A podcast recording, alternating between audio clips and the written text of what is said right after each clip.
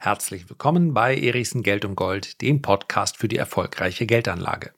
So viele Menschen, die versuchen, als private Trader an der Börse ihren Lebensunterhalt zu finanzieren, gibt es nicht.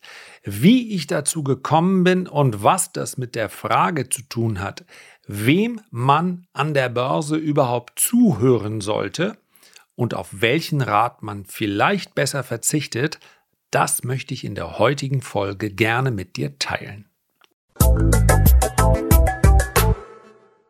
So, die heutige Folge hätte ich auch sehr, sehr kurz halten können, denn tatsächlich ist das Fazit ein relativ einfaches. Insofern möchte ich mir die Zeit nehmen, ein klein wenig zu erläutern, woher die Erkenntnisse, großes Wort, die ich heute in dieser Podcast-Folge mit dir teile, woher diese Erkenntnisse überhaupt stammen. Ich bin ja jemand gewesen, der sich einfach für Börse, für Aktienkurse relativ früh interessiert hat, aber das führt dann ja in der Regel noch nicht dazu, dass man versucht, mit dem Trading an der Börse seinen Lebensunterhalt zu verdienen. Das erste Jahr, in dem ich das versucht habe, war 1997. 1998 war dann das erste volle Jahr. Das heißt also ein Jahr, in dem ich keine weiteren Bezüge hatte, sondern ausschließlich von dem gelebt habe, was ich an der Börse verdienen konnte. Das hat natürlich viel Aufregung, viel Adrenalin mit sich gebracht. Für mich war es aber auch die Erfüllung eines Traumes, denn ich hatte mich ja vorher ganz bewusst dazu entschlossen. Ich kam aus einer, und das muss ich auch mit dazu sagen, denn das spielt eine große Rolle. Ich kam aus der relativ komfortablen Situation heraus, dass ich auch etwas anderes hätte machen können. Im väterlichen Betrieb nämlich mitarbeiten. Mein Vater ist dann im Laufe der Zeit aus diesem Betrieb ausgeschieden. Und normalerweise hätte ich in seine Fußstapfen treten dürfen. Und ich finde, dass es dass man das durchaus mit erwähnen sollte, denn es macht natürlich einen Unterschied, ob man bei einem Scheitern ins Bodenlose fällt und sagt, ich muss von vorne beginnen oder ob man eben sagt, naja, wenn das nichts wird, und ich hatte mir damals ein Jahr Zeit gegeben, um eine Antwort auf diese Frage zu finden, wenn das nichts wird, dann mache ich eben das. Grundsätzlich mal spielt es dann auch noch eine große Rolle, ob man äh, Mitte oder Ende 20 ist oder ob man mit 50 diese Entscheidung fällt. Denn selbstverständlich wachsen im Laufe der Jahre auch die die Bedürfnisse, es wächst eine Verantwortung, häufig für andere, für die Familie, für die Kinder. Und dann zu sagen, ich lasse das eine jetzt bleiben und dafür werde ich Trader an der Börse, da kann ich eigentlich mal grundsätzlich die pauschale Empfehlung geben, mach es nicht. Aber in Klammern sage ich auch, wenn es eben die ganz große Leidenschaft ist, dann, ja, da muss man sich erst einmal an allem versuchen. Das heißt ja nicht, dass man ohne Plan B losrennt. Das klingt häufig in diesen Motivationsratgebern immer ein bisschen attraktiver, als es im Leben ist. Einfach mal versuchen und wenn es nicht klappt, ach, dann habe ich eben meinen Traum verwirklicht. Ja, in der Regel wird dann im letzten Kapitel dieses Buches auch von denen berichtet, bei denen das geklappt hat.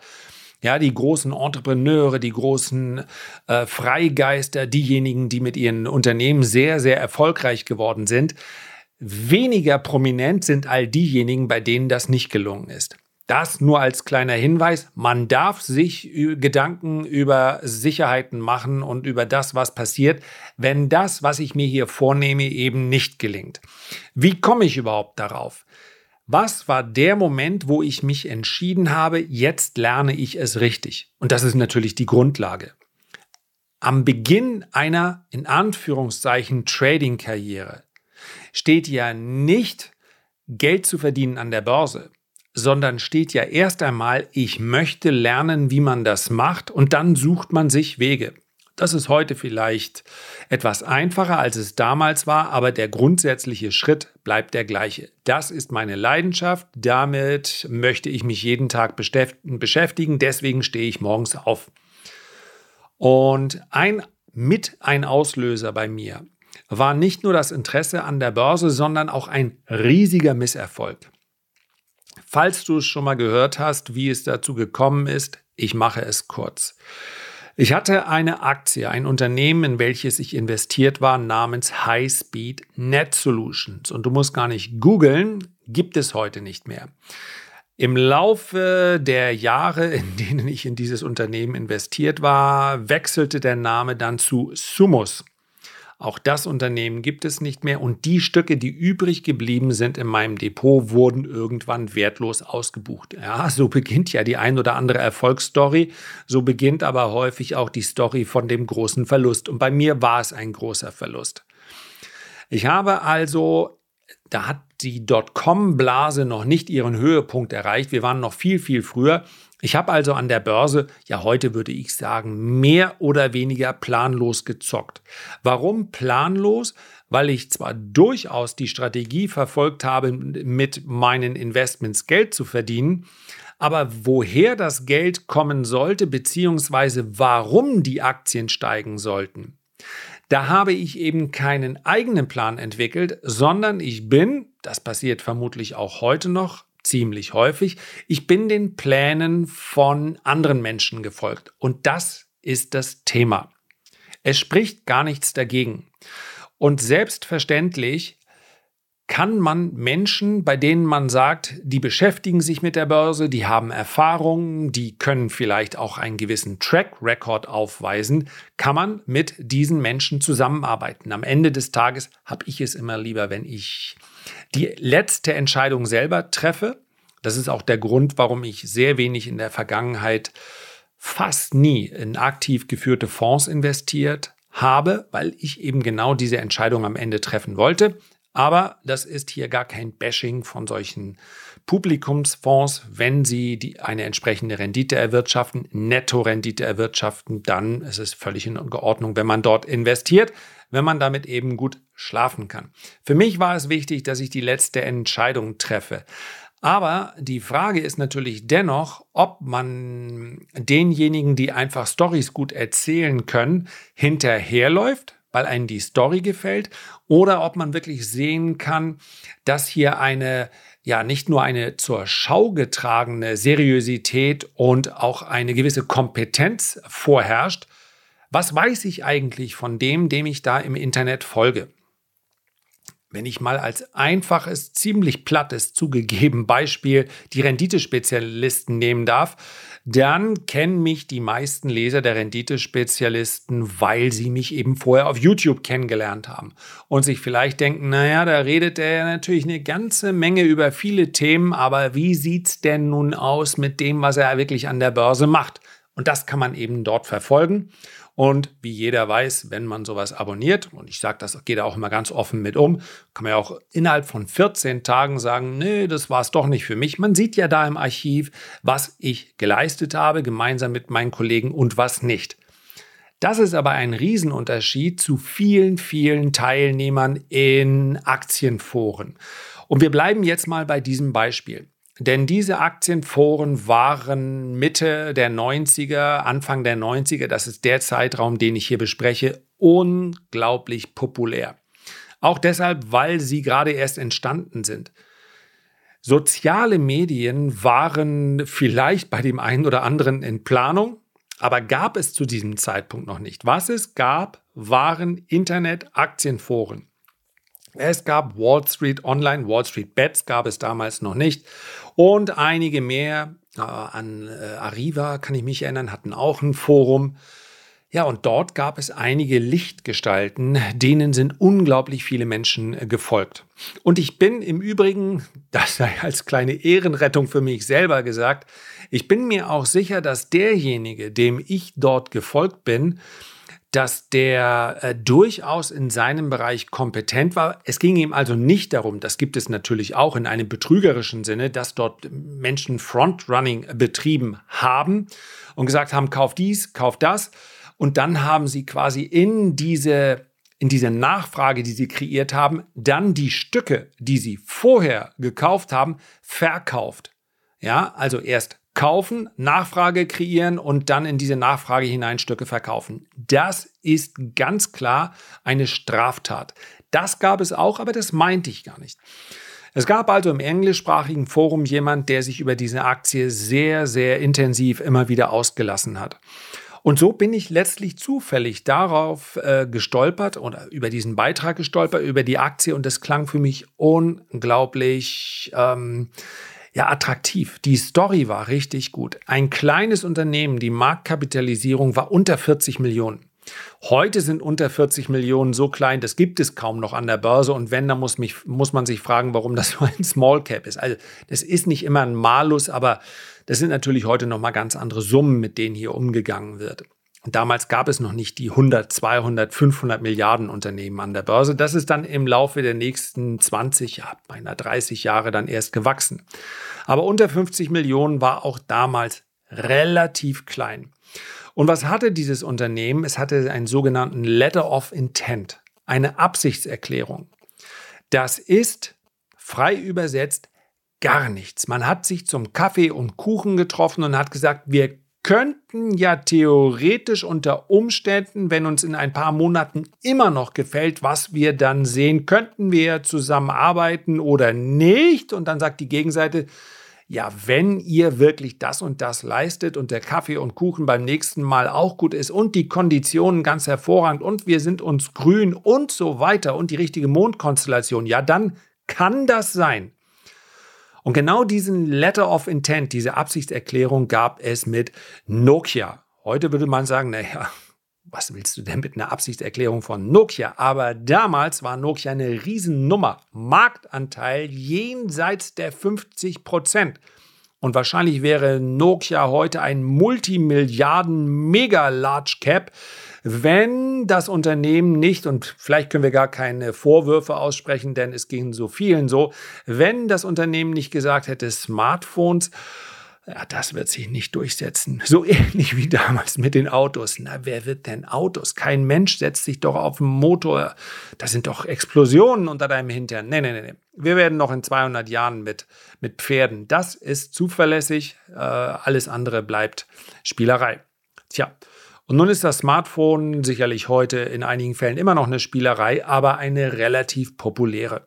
Zu diesem Zeitpunkt war Nokia, ich kann mich noch erinnern, meine Güte, ich habe Schlange gestanden, um mein 9110 zu bekommen. Zu diesen Zeiten war Nokia der absolute Burner und ein Letter of Intent mit Nokia waren quasi ein paar hundert Millionen Dollar Umsatz. Warum? Ja, weil es halt ein Letter of Intent war. Ne? So, und davon habe ich mich blenden lassen, habe gesagt, okay, ich steige ein. Und was braucht es noch zu einer guten Story? Irgendwas, was ein bisschen geheimnisvoll klingt und was man dann auch nicht so richtig versteht. Und siehe da, das gab es auch. Noch dazu für jemanden wie mich, der nicht besonders technikaffin ist. Es gab nämlich eine sogenannte Wavelet-Technologie. Da ging es um Übertragungsgeschwindigkeiten und diese Wavelets sollten dafür sorgen, dass die Datenpakete, die hier verschickt werden müssen, ja, je größer die Pakete, desto länger dauert die Übertragung. Durch diese Wavelets wurden die Daten quasi komprimiert auf eine gewisse Art und Weise. Und wenn jetzt, jemand dabei ist, der sagt, er weiß, wovon er spricht, dann weiß, merkt er auch gleich, dass ich nicht weiß, wovon ich spreche. Also auf eine ominöse Art und Weise, Wave, das klingt schon so wie eine Welle, die so richtig cool durch den Äther geht, sollten also diese Wavelets dafür sorgen, dass Daten viel, viel schneller übertragen werden können. Wir haben also schnelle Datenübertragung und zu dem Zeitpunkt hat man noch mit ISDN-Modem gearbeitet. Also wer da mal eben kurz irgendwie ein Online-Spiel spielen wollte, der hat das morgens vor der Schule gestartet oder vor der Arbeit, vor dem Studium und konnte dann nachmittags loslegen. Das war nicht mehr ganz so schlimm wie mit der Datasette, aber es war alles so langsam. Ja, deswegen gab es auch BTX, die brauchten keine Bilder. Aber es war langsam, Geschwindigkeit war damals wie heute ein ganz großes Argument. Und dann noch mit Nokia. Was kann da noch schiefgehen? Und jetzt kommt, was braucht es für einen großen Verlust? Erstmal braucht es mehr als eine Story, es braucht nämlich einen steigenden Kurs und den gab es. Ich habe die Aktie gekauft im Schnitt irgendwo zwischen 3,80 Dollar und 4 Dollar an der ähm, Over-the-Counter, also OTC. Ja, an die große Börse schafft es so ein Unternehmen natürlich nicht. Und dann ist die Aktie gestiegen. Und ich dachte, naja, klar, weil die Experten genau das sehen, was mir derjenige, dem ich also da Tag und Nacht gefolgt bin in diesem Forum, erzählt hat. Überlegene Technologie. Wie hieß er nochmal? Dr. Björn ich weiß nicht, wie man es ausspricht, ich weiß nicht mehr, ob er skandinavischer Abstammung war oder amerikanisch, Dr. Björn Javert.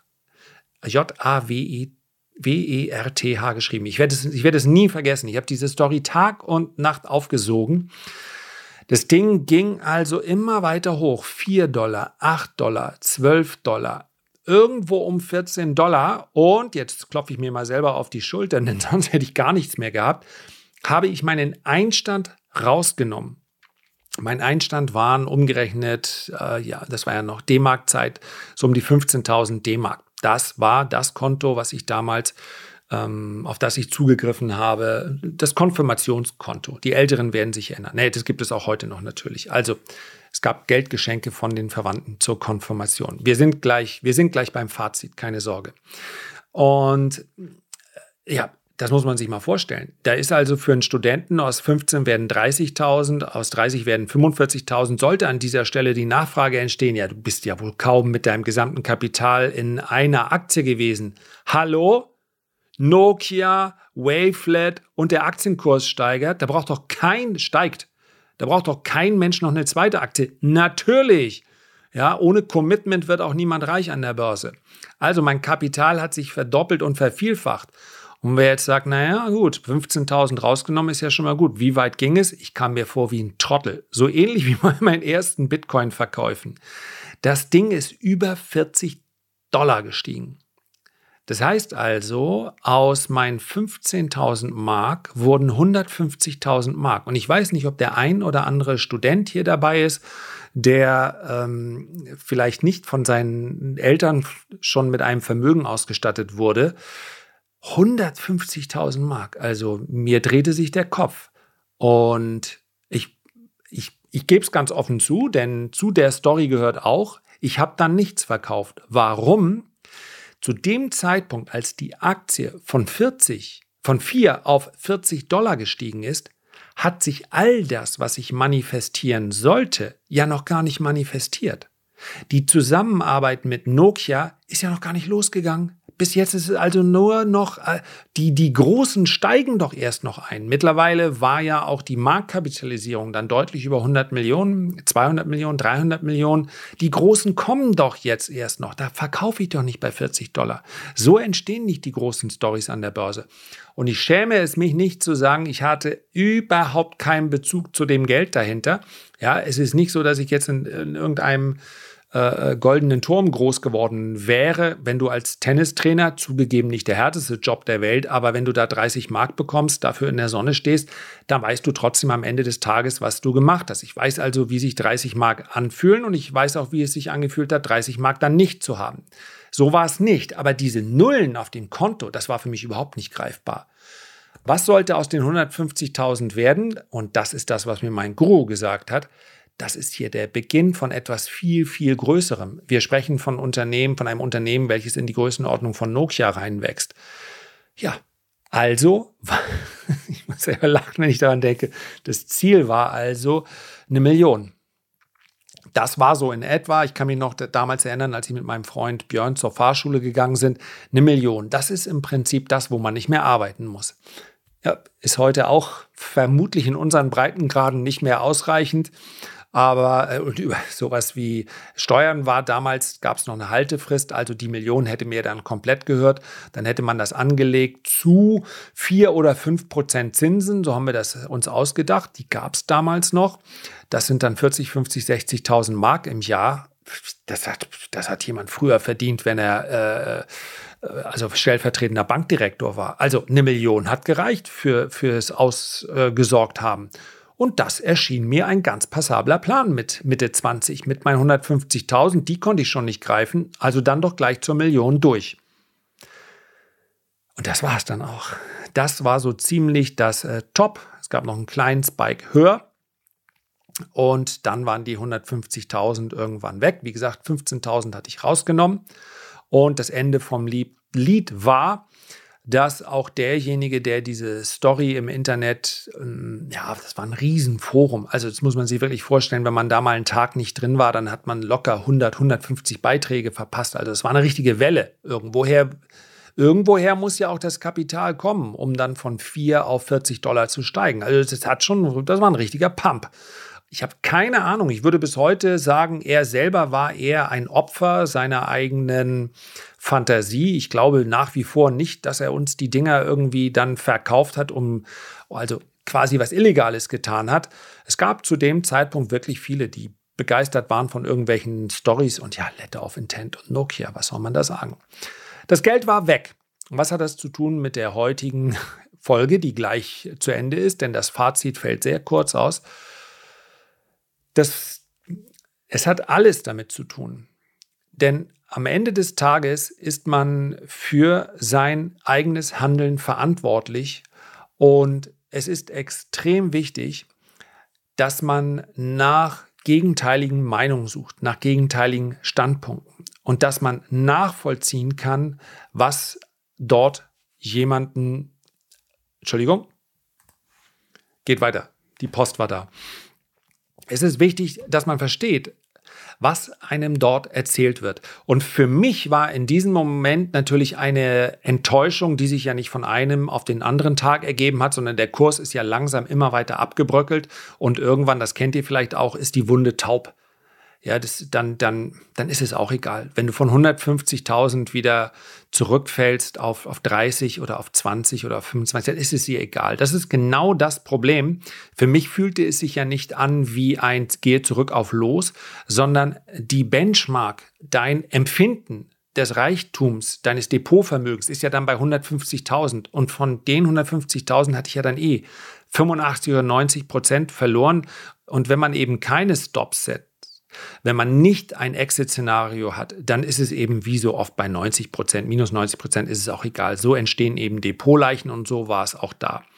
Und ich hatte entweder die Wahl dann zu sagen, naja, die Börse ist eben doch nur was für die Big Boys, die alles besser wissen, oder habe ich hier vielleicht etwas verkehrt gemacht? Und nach eingehender Analyse fiel mir auf, es ist fast alles so gelaufen, wie es an der Börse kaum besser laufen kann. So viele Verzehnfacher gab es nicht im Laufe der Jahre. Von 4 auf 40 Dollar. Es ist perfekt gelaufen. Der einzige Trottel in diesem Spiel war ich. Weil ich dort keine Gewinne mitgenommen habe, weil ich all in gegangen bin, weil ich nicht Gewinn abgesichert habe bei einer Spekulation. Und es war von vornherein als Spekulation mit einem festen Verkaufszeitpunkt, nämlich dann, wenn die, wenn mein Gegenwert eine Million gewesen wäre, versehen. Und eine Spekulation braucht immer einen Ausstieg. Und das war der Moment, wo ich gesagt habe, das muss doch auch besser gehen. Hier muss es doch Regeln geben, wie man so vorgeht. Und genau von diesem Moment an habe ich angefangen, sehr viel aktiver zu handeln, war natürlich noch einige Zeit davon entfernt, mich dann zu entscheiden, das Ganze hauptberuflich zu machen. Aber fortan habe ich mir die Dinge gemerkt. Ich habe nach einer gewissen Strategie gehandelt und ich kann es auch niemandem empfehlen, sich so an die Börse ranzutrauen, indem man sagt, ich mache einfach alles, was geht. Ich mache jeden Fehler, ich mache ihn nur möglichst nicht zweimal. Für mich war es das Richtige. Ich musste es unbedingt auf diese Art und Weise wohl ähm, erlernen. Ich, es gab auch noch nicht so viele Quellen und Material. Es gab, wie gesagt, keine sozialen Medien. Aber heute ist es einfacher. Aber nichtsdestotrotz ist es kein Spiel. Und wenn, dann ist es ein Spiel mit Regeln und man muss diese Regeln lernen. Und genau dazu hatte ich mich entschlossen. Und weil es dann, weil ich dann Erfolgserlebnisse hatte mit diesen Regeln, weil ich erkannt habe, selbst mit einer Trefferquote von 50 Prozent kann ich hoch profitabel sein. Ich kann eine Münze hochschmeißen und sagen, es geht in die Richtung oder in die Richtung und ich kann trotzdem profitabel sein ja, indem ich ganz vereinfacht formuliert Gewinne auch laufen lasse, indem ich ähm, bei anderen Spekulationen, die gegen mich laufen, dann sehr früh äh, Verluste begrenze. Das alles ist möglich, wenn ich bereit bin, das zu lernen. Und insofern war das für mich eine Erfahrung, die im Nachhinein eine war, die zwar 150.000 D-Mark gekostet hat, es ist aber in diesem Sinne eine gute Investition gewesen. Und Worauf ich heute hinaus möchte, ist, hör dir gerne die Meinung von anderen an. Und falls du diesen Podcast noch nicht abonniert hast, dann wäre jetzt der richtige Zeitpunkt, denn ich werde in dieser Woche oder in der nächsten Woche einen Podcast darüber aufnehmen, wen ich mir heute gerne anhöre. Wer Ratgeber sind, bei denen ich sage, es ist mir wichtig, wie die den Markt einschätzen. Ich folge denen nicht eins zu eins. Aber der Standpunkt von Ihnen, der ist einer, den man durchaus äh, berücksichtigen sollte, den man vielleicht in seine eigene Meinungsbildung mit einfließen lässt. Und da möchte ich euch gerne Ross und Reiter die Seiten nennen und eben die Namen, die aus meiner Sicht hier interessant sind. Und wichtig ist, das alles, und ich hoffe, dass ich diesen Eindruck bisher auch vermittelt habe, sind Marktbeobachter, Kommentatoren, Analysten, Händler, die ihre Meinung ändern können. Und das ist das einfache Fazit. Ich sagte ja, es hätte auch in 60 Sekunden äh, funktioniert. Wenn du dir irgendetwas durchliest in einem Forum oder in einer Zeitung oder in einem YouTube-Video, dann schau dir bitte an, hat der oder diejenige seinen Standpunkt auch mal gewechselt? Das hat nämlich nichts mit Wankelmütigkeit zu tun, sondern mit Flexibilität. Und insbesondere im Bereich der Rohstoffe, im Bereich der äh, Goldanlagen finden sich unglaublich viele Analysten, denen man sehr gut zuhören kann. Die aber, und die Google-Recherche hilft dabei weiter, noch nie einen anderen Standpunkt hatten als Gold ist die ultimative Investition. Genau das Gleiche gibt es natürlich auch für die Märkte. Es gibt diejenigen, die immer und stets prognostizieren, demnächst geht es abwärts. Es ist ein riesiges Geschäftsmodell und es funktioniert ganz ausgezeichnet und das Geschäft mit der Angst wird auch immer funktionieren. Keine Frage. Aber diese Ratschläge sind weniger wert als die Ratschläge von denjenigen, die ihre Meinung den aktuellen Gegebenheiten anpassen können. Es geht nämlich nicht um Glaskugelleserei. Das Interessante ist aber natürlich, wenn mir jemand wie ein Prophet erzählt, so wird es kommen.